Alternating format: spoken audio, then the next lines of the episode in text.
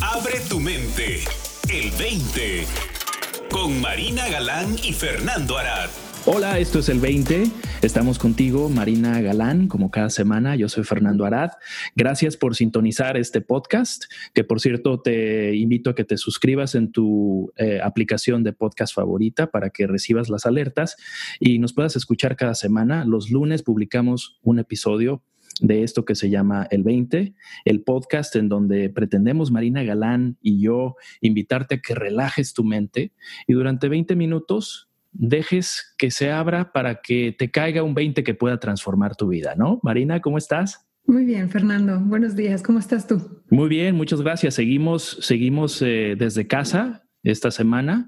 Eh, ¿Todavía tú cómo estás? ¿Qué novedades hay en México? Ay, las novedades de México dan por todos lados. Sí, ¿verdad?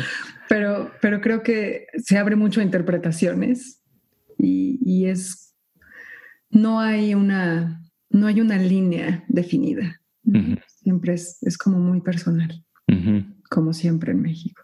Sí, así es. Bueno, pues acá en Estados Unidos seguimos en casa, ya varios gobiernos estatales están viendo cómo abrir de nuevo los negocios y empezar poco a poco a regresar al estilo de vida al que estábamos acostumbrados previo a la, a la pandemia. Veremos cómo, cómo se desarrolla el asunto, ¿no? Ya veremos. Ya veremos, ya veremos. Yo creo que estos momentos, como lo hemos venido platicando, eh, son momentos ideales para la reflexión.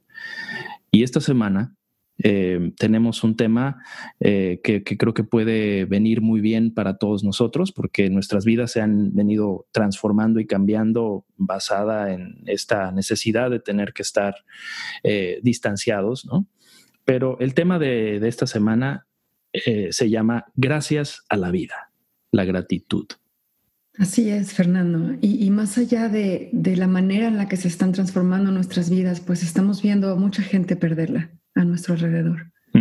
¿no? Vemos nuestra transformación, la transformación nuestro y la muerte alrededor nuestro también. Entonces, qué mejor momento que dar un giro de 180 grados y empezar a descubrir las razones para darle gracias a la vida.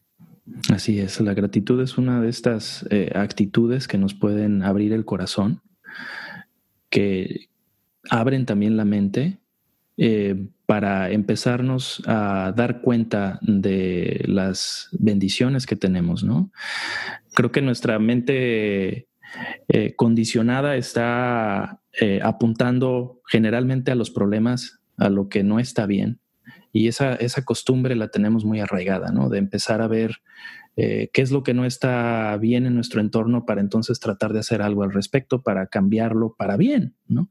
Pero muchas veces por ese afán de estar siempre buscando el error en lo que está ocurriendo, ya sea dentro de nosotros o en, nuestro entorno, nos eh, perdemos, perdemos de vista las grandes bendiciones que la vida nos da, ¿no? De las, lo sencillo que es eh, el respirar, el vivir, el que nuestro corazón lata. Yo creo que hay muchas, muchas eh, bendiciones y cosas por las cuales podemos sentir este agradecimiento profundo cuando nos damos el espacio para reflexionar, para hacer una pausa y ver más allá de lo que está mal en el mundo o con nosotros o en nuestra vida. ¿Cómo lo ves, Marina? Fíjate, Fernando, que em, yo me acuerdo muy bien uno de los grandes maestros con los que empecé este camino ¿no? de autodescubrimiento, utilizaba la gratitud casi, casi, casi, casi como estrategia, ¿no?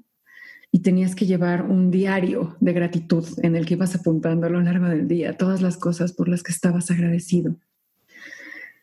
Y a mí me daba la impresión de que era muchísimo trabajo, ¿no? El andar buscando cosas para estar agradecido. Después, en otro momento, con otros maestros, empecé a entender que la gratitud también era, más allá de una estrategia, el resultado natural de haberse dado cuenta de algo.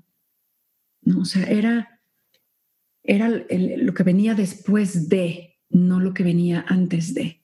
Pero me atrevería a decirte que en este momento en mi vida empiezo a ver que va de las dos maneras. O sea, va en los dos sentidos. Así como el cerebro le puede mandar la señal a la cara de que sonría porque hay felicidad.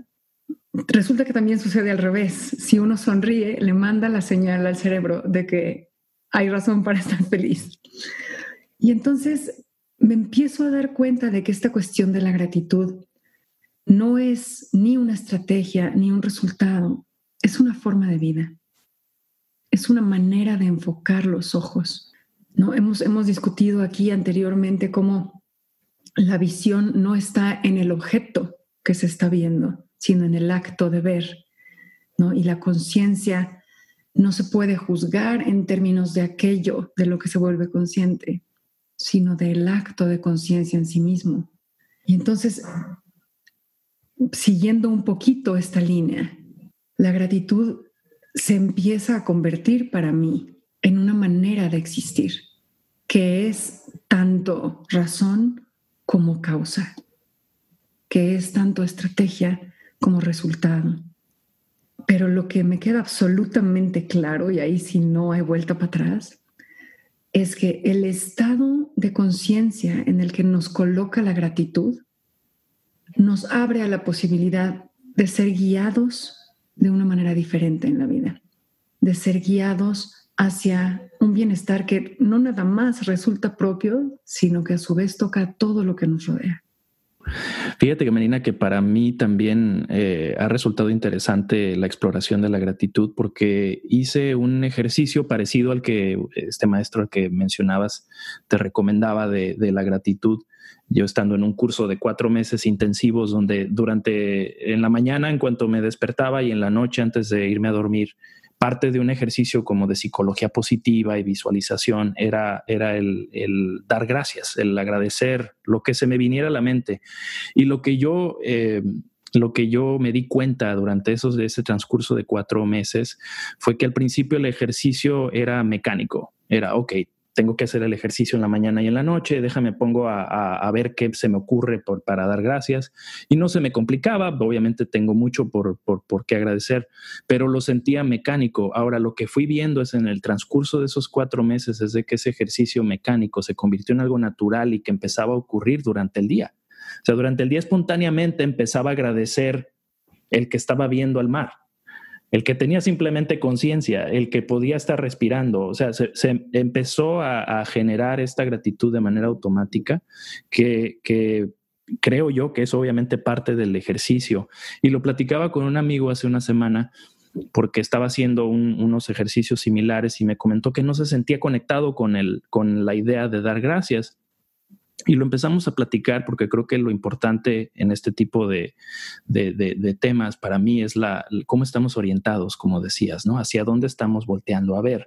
Porque si lo hacemos como un ejercicio mecánico, que es como una tarea, eh, que es como yo abordé un poquito el ejercicio al principio, pues puede resultar chocante y realmente no te lleva al sentir la gratitud, que creo que si empezamos a abrir nuestra mente, que es la, idea de este podcast también, empezar a abrir la mente a la idea de la gratitud y explorar la gratitud como tal. Y también, ¿por qué no empezar a ver de por qué estamos agradecidos? Nos empieza a abrir la mente y a tener un contacto directo con ese sentimiento que le llamamos gratitud, que desde ahí eh, empezamos a vivir una vida más positiva independientemente de las circunstancias. Esa ha sido mi experiencia, mi experiencia personal con la gratitud. Eh, no llevo necesariamente una rutina de un ejercicio de gratitud ya eh, después de, varios años de haber hecho este experimento, aunque naturalmente sí lo, sí lo tengo, fíjate que sí lo recuerdo como, ah, y, para mí también me es, eh, me es, curioso ver que de alguna manera se creó ese hábito dentro de mí, el, el ver, voltear a ver qué está bien, en lugar de, como anteriormente muchas veces me tocaba voltear a ver hacia qué no estaba bien, ¿no? Y era como mi orientación natural. Entonces creo que sí llegó a transformar el hecho de por lo menos eh, darme la oportunidad de, de tomarme esos minutos en la mañana y en la noche para reflexionar sobre lo que, lo que estaba bien en mi vida y por lo que tenía eh, esa sensación y ese sentimiento de gratitud. Me encanta, Fernando, me encanta, porque terminamos entonces en este momento apuntando que eh, puede empezar siendo una estrategia, pero termina tocando todas las áreas de la vida, ¿no? Y termina nada más como predisponiéndonos a. Y en ese sentido, estamos tocando el tema, uno de mis temas favoritos, ¿no? Que es la intención. Y cuando la intención es reconocer aquello que ya tenemos, ¿no? Y entonces me vienen ahorita a la mente dos cosas. Eh, la semana pasada, la semana pasada me recomendaron hacer una cosa que se llamaba la dieta del perdón. Entonces, en ella tenía que durante siete días apuntar 30 cosas por las cuales perdono a una persona en específico, ¿no? Híjole, Fernanda, más aguanté dos días. Nada más aguanté dos días porque me di cuenta de que está recordando lo malo. O sea, ya no se me ocurrían cosas por el cual perdonar a esta persona. Sí. Entonces, el estar buscando en la memoria fue un ejercicio tan desgastante internamente, ¿no? De decir, qué horror, ¿por qué quisiera yo estar recordando eso? En vez de estar recordando todo, todo lo otro que trae sentimientos positivos. Y ojo, esto es bien importante, no porque pretendamos llevar una vida de, ay, felicito, ¿no? Soy felicito, sino porque el estar en un estado en el que sentimos pues, sentimientos positivos nos coloca en una apertura diferente a la vida en la que la sabiduría nos informa de manera más efectiva, más abierta y estamos más predispuestos a escucharla. Entonces, hay una razón para colocarse en un buen sentimiento. Eso, la primera. Y la otra cosa que me gustaría como apuntar aquí es uno de estos kohans budistas, ¿no? De estas preguntas que pretenden traernos al momento presente, ¿no? Y uno de los kohans que más se utilizan es ¿qué le falta a este momento? esa pregunta te fuerza a hacerte presente y a voltear a ver lo que sí hay, ¿ves? Pero el ejercicio de la gratitud como tal te obliga a voltear a ver el presente. ¿Qué tengo ahorita? Hoy en la mañana caminaba con uno de mis hijos en, el campo que está aquí junto a casa y estaba el sol saliendo y nos estaba dando y de repente me descubrí cerrando los ojos y levantando la cara al sol y me volteó a ver y me dijo, wow, parece que te están besando. Y entonces el agradecer eso, Fernando, ¿no?